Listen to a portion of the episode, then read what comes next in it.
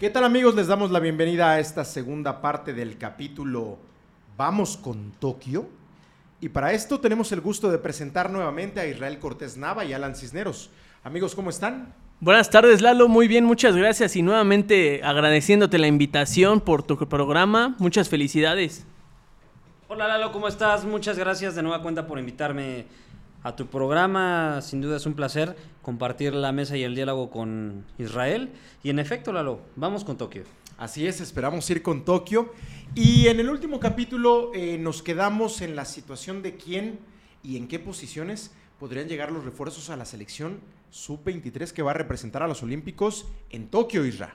Es correcto, Eduardo. Eh, yo comentaba la vez anterior que se necesitaban refuerzos en tres posiciones imperantes. Sí, recuerdo muy bien. El portero, que me imagino yo que pudiera ser el, el señor Corona. Asimismo... Ok, perdón que te interrumpa. Esta situación que tú me comentas es un poquito fuerte, porque nos podemos dar cuenta en la selección mayor que José de Jesús Corona del Club de Fútbol Cruz Azul no se encuentra siquiera en la convocatoria. Y tú estás planteando que José de Jesús Corona esté en los Olímpicos. Claro, pero es un hombre con tanta experiencia, Eduardo, que nos puede aportar muchísimo dentro de esta selección joven y dentro de, obviamente, mm, el conocimiento que él no va a estar en la selección mayor seguramente para el próximo Mundial. Entonces yo creo que es una inserción bastante importante a, la sub-23. A mí también me parecería. Me gusta muchísimo el planteamiento con este portero. Y, obviamente... y que aparte podemos comentar que ya jugó unos Juegos Olímpicos. Es correcto. Y que los ganó. Es correcto. Él tiene experiencia dentro de esta competición. Sí, por supuesto. Entonces sí me gustaría a mí este, este personaje dentro de la portería. Asimismo, con agradeciendo el trabajo dado por el señor jurado y por el lesionado. Entonces, la verdad es que yo creo que será una sumatoria bastante importante a la posición. Yo considero que, bueno, ahora sí que contradigo lo que dice Israel. Jurado no está dando buenos resultados, se le dio la oportunidad derivado del caso fortuito, ¿verdad? Que le pasó al portero titular. Sin embargo, yo creo que no necesitamos un portero ¿Por qué? Porque Jurado nos dio un gran resultado, nos dio una buena actitud y creo que no, debe no debemos de mover piezas donde no hacen falta. Y es que a mí, a mí me, suena un poquito raro el hecho de, eh, muy particularmente ustedes saben que yo soy aficionado del Cruz Azul y el poder tener en esa selección a los dos porteros, ¿no? Al primer portero y al suplente. Pero en ese sentido, Irra, ¿Cómo le harías ver a un portero de la categoría de Sebastián Jurado que a pesar de haber parado muy bien y haber tenido una gran actuación dentro del preolímpico para Tokio, se va a quedar en la banca? Y básicamente por la experiencia, Eduardo. Eh, sabemos que nuestros porteros siempre, siempre han manejado una calidad importante. Sí, México nunca ha sufrido de eso, ¿no? Es correcto, la posición no sufre en sí. Sin embargo, si puedes aportar experiencia dentro de esta posición, que es de suma importancia en la columna vertebral de cualquier equipo, eso siempre lo vamos a estar agradeciendo. Asimismo te comento, el señor Corona ya fue campeón de unos Juegos Olímpicos. Sí, sí, claro, eso sí, y sin duda. Contraponiendo lo que ustedes están mencionando, le pasó ya al señor Guillermo Ochoa en algún mundial estar detrás del señor Conejo Pérez. Sigo difiriendo Israel, siento que la experiencia se gana con este tipo de experiencias. Es que si no, ¿cuándo le vamos a dar experiencia a nuestros porteros? Sí, claro. Y, jugadores. y creo que es una buena oportunidad porque se le dio a Jurado te repito, derivado de un mal momento, ¿no? Al portero titular. Pero creo que hay que aprovechar que anímicamente Jurado está bien, está emocionado, tiene el apoyo de la afición, que es de las cosas más importantes que a los jugadores llegan a afectar. Yo considero que se le debe dar, dar la oportunidad a Jurado de que siga en esa posición. Pues mira, eh, a final de cuentas yo también eh, creo importante esa situación, pero más importante es el intentar conocer la situación del núcleo de la selección y ver cómo es que los dirigentes, en este caso Jaime Lozano, va a actuar y le va a comentar a Jurado en caso que se dé, decirle, tú paraste excelentemente bien en el preolímpico de Guadalajara, pero no vas a ser el titular. Debe de ser una, situación para Sebastián Jurado o para cualquier portero, en este caso Malagón, o cualquier portero, ¿no? La situación de decirle, hiciste un muy buen torneo del preolímpico, paraste un penal decisivo en la final, pero no vas a jugar. Yo creo que no nada más para el portero, Lalo. Siento que es para todos los jugadores, es un gran mensaje que se va a replicar como efecto dominó. ¿Por qué? Van a decir, yo puedo jugar el mejor preolímpico, pero así sea la estrella, sea pieza clave, no voy a jugar las Olimpiadas. Es un mensaje que se, se va a dar por el actor Lozano. Siento que, que no nada más influye en el tema de jurado. Si Lozano decide, ¿sabes qué jurado? Tú no vas, creo que todos los jugadores van a ver para próximas ocasiones que así seas la pieza, no es tu lugar. ¿Por qué? Porque hay alguien que te va a reemplazar. Discúlpame, mi querido Alan, pero Jurado no era el titular de esta selección. Sí, era Luis Malagón del Necaxa. Es correcto. Y traer a alguien de una experiencia bastante importante en esta posición, ya habiendo tenido experiencia olímpica y ya habiéndola ganado, es obvio que nos va a traer a nosotros bastantes pues bastante reforzamiento a, esta, a este nuevo grupo que, no lo olviden, se va a enfrentar a equipos de una magnitud mucho más importante que el equipo hondureño y el equipo estadounidense. Me queda, perfectamente claro. La situación aquí es que, en mi consideración, a pesar de que yo apoyaría la decisión de Jaime Lozano y de los directivos de la federación de traer a Jesús Corona por la experiencia que ya tiene en Juegos Olímpicos, definitivamente yo pondría los refuerzos en otras posiciones. Como tú bien dijiste al inicio de este capítulo, no necesitamos refuerzos en la portería, pero sí en otras posiciones. El caso en concreto de la delantera mexicana. ¿Tú crees que está bien resguardada la delantera, los goles que necesita la selección con Juan José Macías? Voy justamente a, este tema diciéndote que sí. JJ Macías tiene la calidad, tiene las aptitudes y en su momento va a enracharse para poder aportar a esta selección que va a ir a los Olímpicos justamente a eso, a ganar. no puedes hablar de un jugador en un futuro cuando los resultados y el... Eh, el, tema de la efectividad que tiene en su club, la regularidad que tiene en su club y en la selección, no dan para que pienses así. A final de cuentas, JJ Macías ha tenido dos muy malos torneos en Chivas desde que regresó de León y en la selección, ni se diga.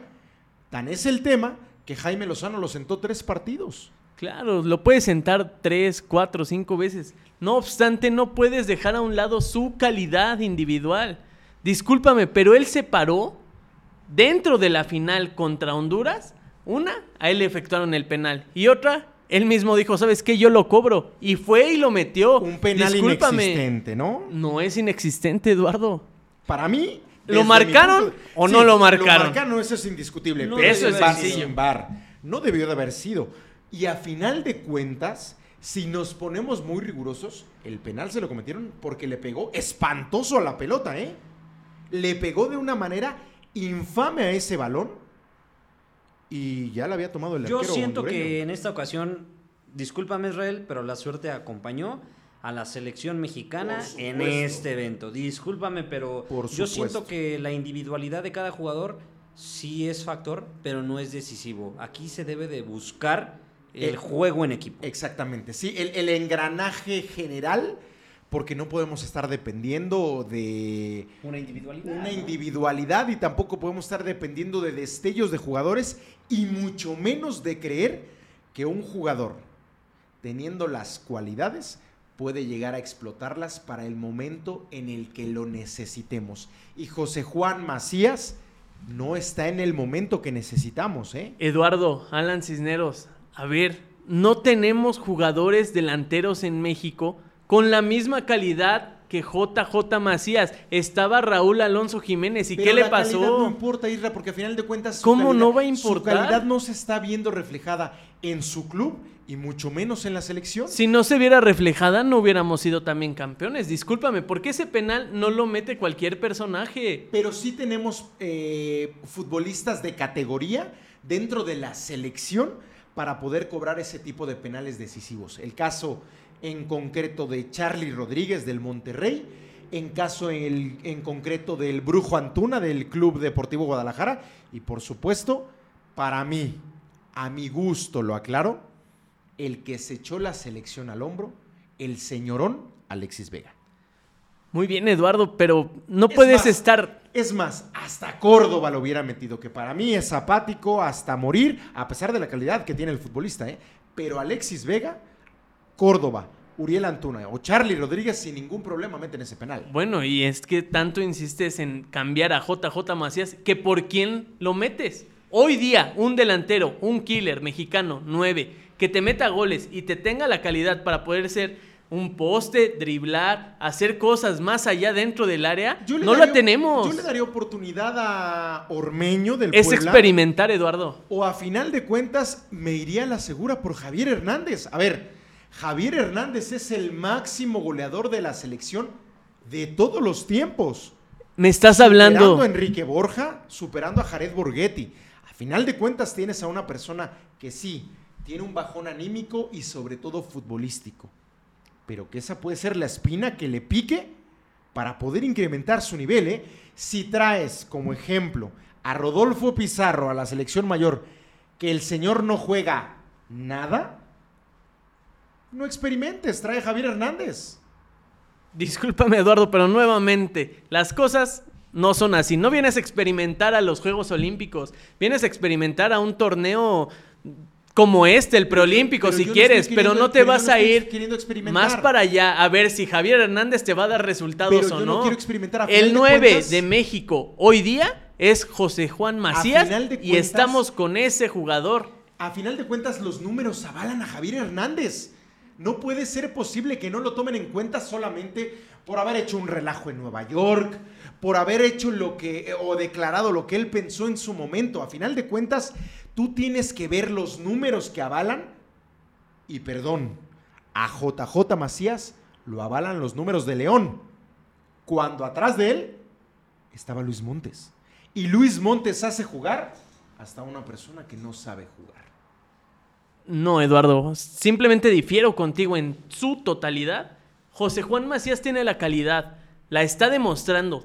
Llegó con personalidad a tirar un penal en la final. Pero por un penal lo vas a llevar, Isra. ¿De No es solamente un penal, Entonces, discúlpame, ¿qué? es el juego que ¿Cuántos da. goles metió en el preolímpico? Es el juego más que da. Una persona que no es centro delantero como Córdoba y también metió más Antuna y también creo que metió más eh, Alexis Vega. Nuevamente vamos, ¿qué otro killer tenemos en México? No podemos Yo- meter a Armeño porque es experimentación. Yo pondría a Javier, Javier Hernández, que es una Hernández. seguridad y tú sabes que Javier Hernández mínimo, mínimo, el ancho del torneo lo va a dar. Simplemente creo que hay que eh, dirimir todas ese tipo de, de- relaciones ríspidas que existen en la federación con el Tata Martino y con Jaime Lozano. A ver, yo entiendo perfectamente que el Tata Martino venga aquí a dirigir porque ese es su trabajo. Pero dejar de lado al máximo goleador de la selección mexicana en todos los tiempos, ¿te parece poco? Y darle juego a Alan Mozo, que no juega absolutamente nada y que está distraído del juego. Darle juego a JJ Macías, que no da una con su club y tampoco con la selección. Darle juego en la selección mayor a Rodolfo Pizarro, que no juega absolutamente nada desde que se fue del Guadalajara, me parece una aberración de Gerardo Martino. Qué bueno que tocas ese tema de Alan Mozo, porque es él quien yo te diría por quién tenemos que hacer los cambios necesarios. México padece de laterales y un Delanteros no. Discúlpame, sí lo padecemos, pero hoy día José Juan Macías es que nos puede dar esa, ese relleno a esa posición. Yo siento que no nos lo puede dar Israel porque se vio y se evidenció en los preolímpicos. Siento que, bueno, comparto tu idea, en la defensa sí necesitamos a alguien que supla a Mozo, porque nos está dando una calidad muy baja, no solo de fútbol, sino de actitud. Y eso es peligroso en un equipo. Tú pones a un jitomate echado a perder alrededor de muchos jitomates y te los echa a perder. Claro. Yo siento que es algo que debemos de cambiar. Mm, difiero mucho del delantero, siento que ahí también tenemos que sustituir. Ahora vamos, no hay que darle aires de grandeza a JJ Macías. ¿Por qué A no lo harías? cuentas, es una persona que no ha respondido en el club Guadalajara, que no responde en la selección mexicana ante rivales que se supondría, por la calidad que él tiene, no están a su nivel. Entonces, partiendo de esa premisa, por el amor de Dios, no, ha- no hagamos Dios a alguien que no es Dios. Le- lo estamos perjudicando, lo estamos haciendo eh, creerse algo que no es. Y ya tenemos el ejemplo de muchos jugadores a lo largo de, las, eh, de la historia de las selecciones infantiles en México, que por ese error que cometemos nosotros como aficionados y los medios, no han dado los resultados esperados. Y Dame un claro ejemplos, ejemplo es dame Giovanni ejemplos. Dos Santos. Giovanni Dos Santos no ha rendido como tuvo que rendir. Fue campeón del mundo sub-17 en el 2005 en Perú. Díganme por favor si ha rendido lo que tenía que rendir. Ah, ha tenido buenos destellos dentro de los mundiales. Exactamente, y no solo en mundiales, ¿Hemos discúlpame. pasado del cuarto partido? Claro que no, claro que no, pero eso no es nada mm, ajeno a, a la selección mexicana. Ni lo ha cambiado Giovanni, ni lo ha cambiado nuestro máximo goleador como es Javier Hernández. Entonces nos vamos a quedar igual. No, claro que no. Por eso te digo, hoy día José Juan Macías cubre la posición de delantero y tenemos que ver otras posiciones Sí para la cubre poder... Pero no de manera efectiva. No la está cubriendo de manera efectiva. ¿Quién se fue a parar a, pla- a plantar ese penal ahí contra Honduras? porque él lo pidió, porque como delantero tú vives de los goles y como él se lo cometieron, la selección sí, en ese aspecto creo que lo respetan como jugador y como líder. Pero no lo está demostrando en el terreno de juego, ¿eh? Por algo Jaime Lozano lo sentó en esos partidos. No creo que haya sido de gratis. Yo siento que Macías no está dando lo que espera la afición mexicana. Incluso el valor que tiene en el mercado no es eh, en comparación con lo que está dando el- al día a día en el fútbol. No es proporcional, eh, Israel. Sí, claro, las cosas, siempre las malas rachas te van a perjudicar de un momento a otro. Y la prensa aquí en México, aguas, ¿eh? Porque no puedes tener un partido malo sin que la prensa te diga, ¿sabes qué? Ya no te quiero aquí en el primer equipo ni nada. José Juan Macías estaba atravesando una mala racha, se terminó con su gol de penal y ahora no tenemos otro killer que como tú dices O que sea, es Chicharito tú Hernández tú para llegar terminó con esa- para con llegar y decirme, ¿sabes qué? Javier Hernández, nos vamos, vamos al Olímpico, vamos y lo ganamos. No tiene la calidad hoy día para poder solventar esa posición. Tenemos que ver posiciones más Entonces atrás. Así Carlos como- Vela. Discúlpame, así como y esa sería una excelente opción, pero discúlpame, así como tú lo planteas en que José Juan Macías anotaba porque tenía detrás a un Chapito Montes, aquí podemos apoyarlo con esa posición. Claro que podemos apoyarlo. José Juan Macías te puede rendir aquí, en Europa y en China y donde me lo pongas. Yo siento que se estorbaría un poquito con Carlos Vela, porque Carlos Vela es hasta cierto punto un killer, a pesar de que no juega de centro delantero. Ahora bien, si la Federación Mexicana de Fútbol lo quiere llevar por el hecho de que venda playeras, de que es un jugador mediático, de que es delantero de las Chivas Rayadas del Guadalajara, pues que lleven a Carlos Vela, pero que los dirigentes de la federación hagan entrar en razón a los dirigentes de la selección, del cuerpo técnico. Porque el Tata Martino está aferrado a no traer a Carlos Vela y a morirse con José Juan Macías. Sí, yo siento que si se busca la doble partida, que es un buen jugador, y la mercadotecnia, Carlos Vela es fundamental. Y si se hay que hincar, pues hay que hincar, pero es lo que hace la selección. Quiere tener buenos jugadores y buena mercadotecnia, pero eso no es gratis y no hablo económicamente. Hay cosas y esfuerzos eh, extramonetarios que se tienen que hacer. Ahora ya tenemos en el 2012 un campeonato de los Olímpicos. ¿Es correcto? ¿No tenemos que buscar lo mismo? O sea, ahorita nos desviamos del tema un poco al tema de la mercadotecnia en la selección, porque es necesario. Porque es necesario para nuestra federación. Porque estoy seguro que otras federaciones dicen, yo voy por el oro, no me importa quién tenga que llevar.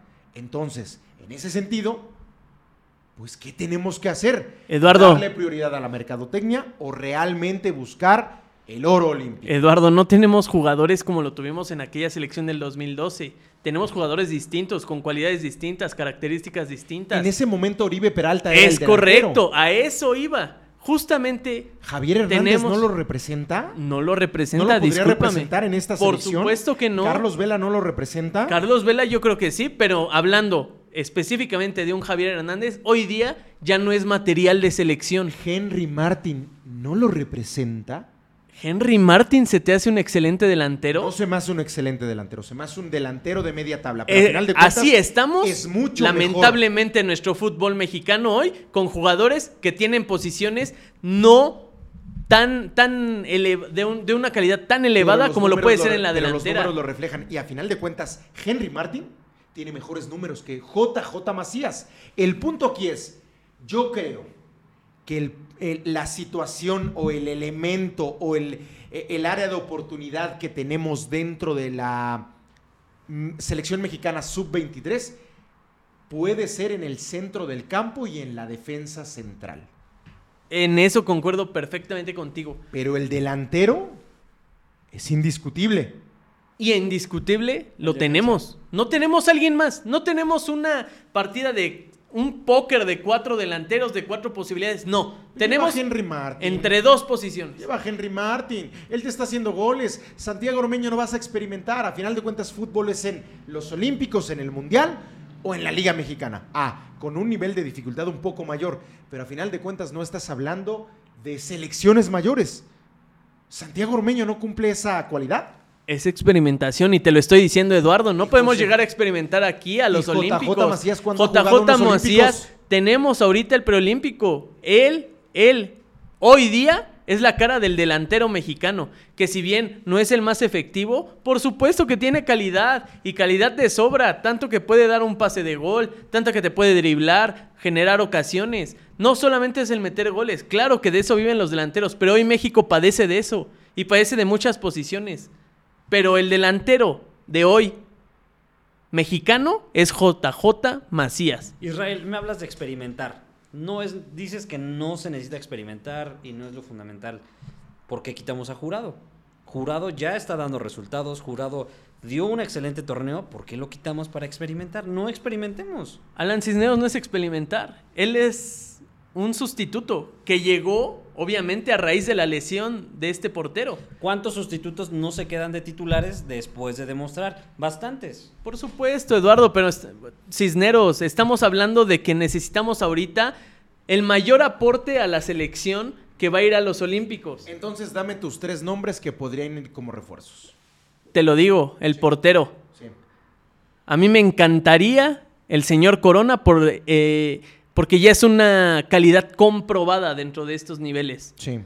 Me gustaría un lateral derecho sustituyendo a Mozo ¿Quién que sería? pudiera ser el señor Chaca Rodríguez, con un gran nivel en Tigres y, demostrando siempre eh, la calidad y la autoridad para poder aportar. ¿Y el tercero? Y el tercero pudiera estar ahí en la media. En la media. Pero ¿quién, ¿a quién traerías? ¿A quién pedirías prestado de la selección mayor si es necesario? Me fascinaría el señor HH.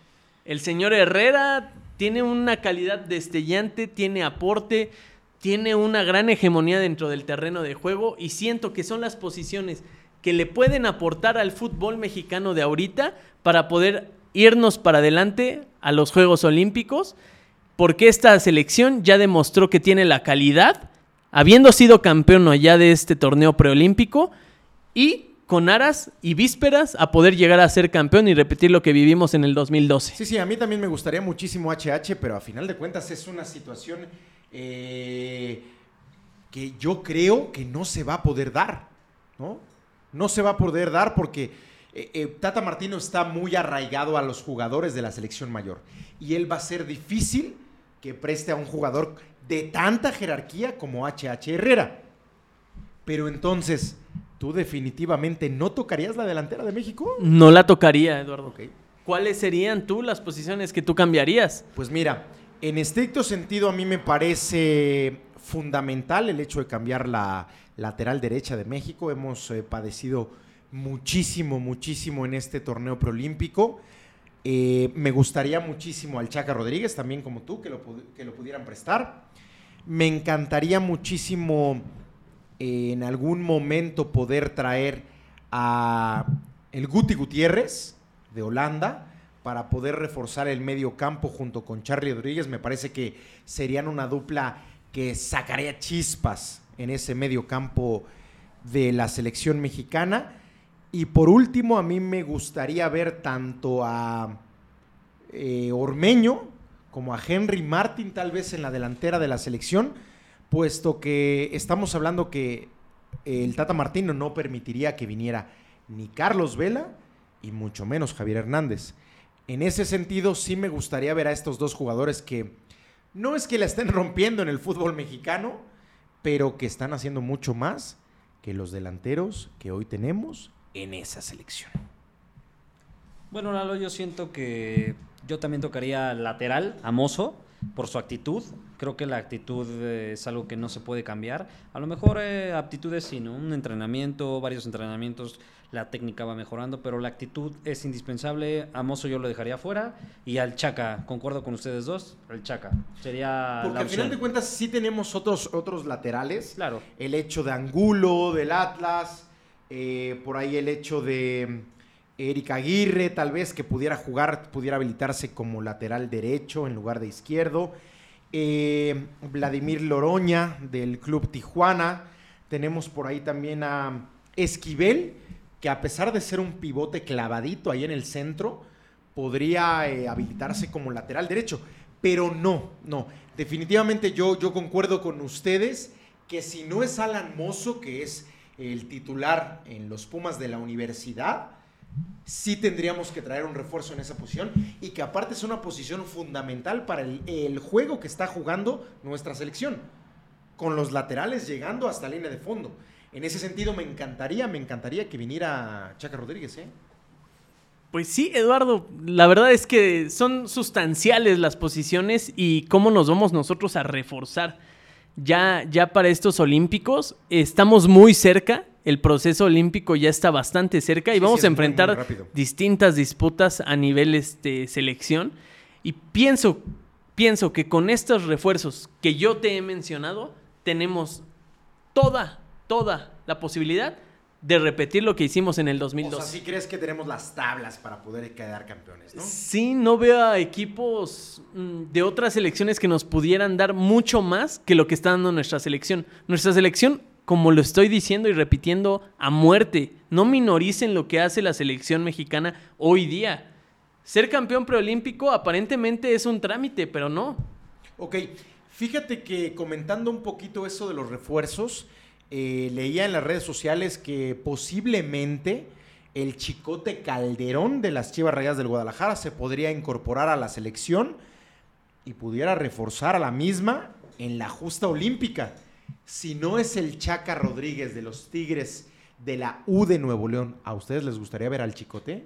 Mira, yo no soy aficionado de las Chivas, pero yo vi jugar al Chicote en la liguilla pasada y creo que dio un partido extraordinario. Contra el América. Exactamente, creo que se vio fenomenal y sacó un jugador que nadie esperaba ver, ¿no? Yo creo que puede ser un gran recurso, a pesar de que yo no soy aficionado a las Chivas, pero creo que el Chicote ha demostrado que es un buen jugador.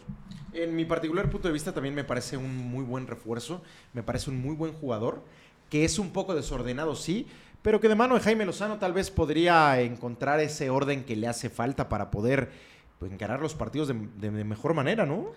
Claro, digo, es un jugador ya probado en liguilla, como decía el buen Alan Cisneros. No obstante, el torneo de Chivas nos da para pensar que no debiéramos de ser tantos los que aportemos a la selección mexicana, debido a de que el torneo de Chivas ni siquiera estamos clasificados todavía. Bueno, y me, sorprende que estés mencionando eso y que me digas que JJ Macías tiene que ser el delantero. Ah, bueno, discúlpame, pero nuevamente no tenemos una gama, un póker siquiera de posibilidades para poder sustituir esa posición. Y dentro de las personas que están, está Raúl Alonso Jiménez, que acaba de lesionarse y está saliendo por el momento de, su lesión. Y un JJ Macías que, a mi juicio, era el segundo lugar detrás de él. Entonces, no tenemos mucho para poder sustituir esa posición y no debiera de moverle más allá de lo que está presentando esta selección U23 para los Juegos Olímpicos. No olviden que somos campeones de esto. Sí, sí, correcto, correcto. Y bueno, para concluir el tema de la selección sub-23 que nos representará en Tokio 2021, y tal vez como conclusión, ¿qué me podrían decir de la gestión que está llevando Jaime el Jimmy Lozano con estos muchachos? Mm, reitero mi posición, fue campeón preolímpico. Yo creo que vemos a una selección que tiene una identidad dentro del terreno de juego. Veo a un Jimmy Lozano que se lleva bien con los jugadores, que controla una mm, pues una banca, un vestidor bastante bien. Yo veo con posibilidades muy grandes esta selección, a pesar de las muchas dudas que a, a algunos les pudieran generar. Espero yo que el señor Tata Martino no meta tanta mano y permita al señor Jimmy Lozano plantear todo lo que él tiene dentro de su cabeza en el terreno de juego, sin ninguna... Mm, sin, sin, sin, ninguna... Ningún prejuicio. Sin ningún prejuicio, sin ninguna barrera, justamente para que él se pueda desenvolver dentro del terreno de juego, tal cual él vaya viendo los, los mismos contrincantes que vayamos enfrentando. Debemos de decirlo, no vamos a enfrentar a un Honduras, no vamos a enfrentar en sí a un Estados Unidos que venía deteriorado, a un Canadá, tenemos rivales enfrente de la calidad que puede ser Francia. Egipto, se hablaba de que Mo Salah va a venir a los Olímpicos, ¿no? Es correcto. Entonces vamos a tener por ahí una, una justa bastante disputada. Y a mi juicio, México tiene grandes posibilidades con Jimmy Lozano en la banca de poder volver a repetir lo que hicimos en el 2002 en su momento. Así es, mi querido Cisneros. ¿Cómo te parece la gestión de Jaime Lozano, tú que eres puma de corazón. Hecho en CU, dijeran por ahí. Siento que es buena la aportación que está haciendo Jimmy Lozano. Veo que se identifica muy bien con los chavos. Eh, digo, no está muy grande de edad este, el actor. Yo considero que el Tata, Lozano, el Tata debe dejar a Lozano dirigir un poco, no debe de meter tanta mano como dice Israel. Claro. Debe darle que esa oportunidad de tomar la experiencia, de tomar las decisiones bueno, él, ya sabe que es estar en las canchas. No tiene mucho que dejó de jugar fútbol. Y que aparte fue seleccionado él, ¿eh? Claro, claro. Y más que nada que fue hecho en CEU, ¿verdad? este, es, importante mencionar eso. Y fíjate que es, es, importante que Jaime Lozano no toma la directriz que en su momento tomó Hugo Sánchez, que era Puma y decía, agarro a los de Pumas. ¿no? Soy Puma y tomo a los jugadores que son sean de Pumas, jueguen o no bien al fútbol. Jaime Lozano ve que ahorita Chivas está en un punto muy bueno y toma seis seleccionados. Entonces yo siento que se le debe dar la oportunidad de dirigir y de tomar el mando y consultar al Tata y que no sea al contrario. Pero el mando real, ¿no? En términos generales a mí también me parece una buena gestión de Jaime Lozano. Eh, Complementando sus comentarios, creo que sí, en efecto ha tenido un eh, vestidor un poquito complicado con los egos que tenemos eh, con estos muchachos, pero que a final de cuentas ha podido salir adelante.